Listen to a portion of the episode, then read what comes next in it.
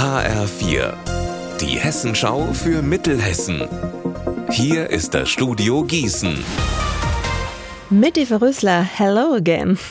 Morgen ist es soweit. Charles III. wird zum König von Großbritannien gekrönt. Mittendrin beim Festakt in London ist auch Jennifer de Donge.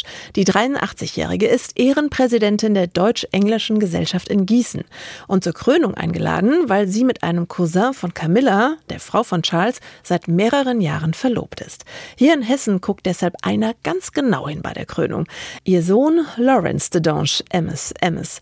Aber aber wird sie ihn auch kontaktieren, wenn er sie am Bildschirm sieht? Ich glaube kaum, dass sie dann da sitzen wird und ihr Handy rausholen wird äh, oder Fotos machen wird oder Selfies. Hallo Schatz, schau mal, hier bin ich. Äh, das ist irgendwie etwas unpassend. Ein positiver Umgang mit britischen Klischees und ein bisschen royales Feeling mitten in Hessen.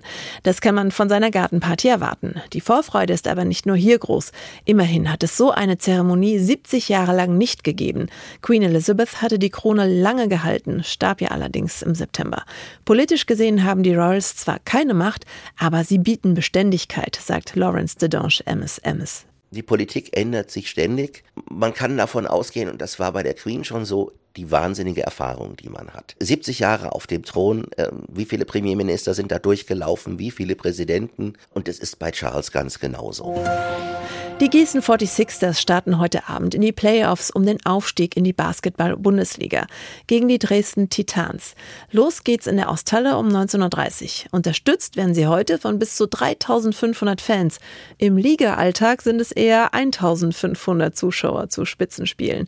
Deshalb freut sich Gießens Trainer Branislav Frankie Ignanovic ganz besonders auf heute Abend. Das ist ein einmaliger Standort in deutscher Basketball. Da gibt es nur ein paar Städte, die so viele Leute mit so viel Begeisterung für Sport zu finden sind.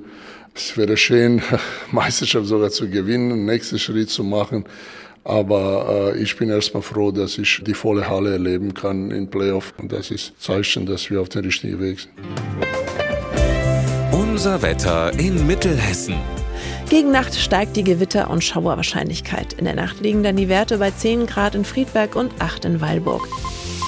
Morgen dann wieder trocken und sonnig, am Sonntag wieder eher regnerisch. Ihr Wetter und alles, was bei Ihnen passiert, zuverlässig in der Hessenschau für Ihre Region und auf hessenschau.de.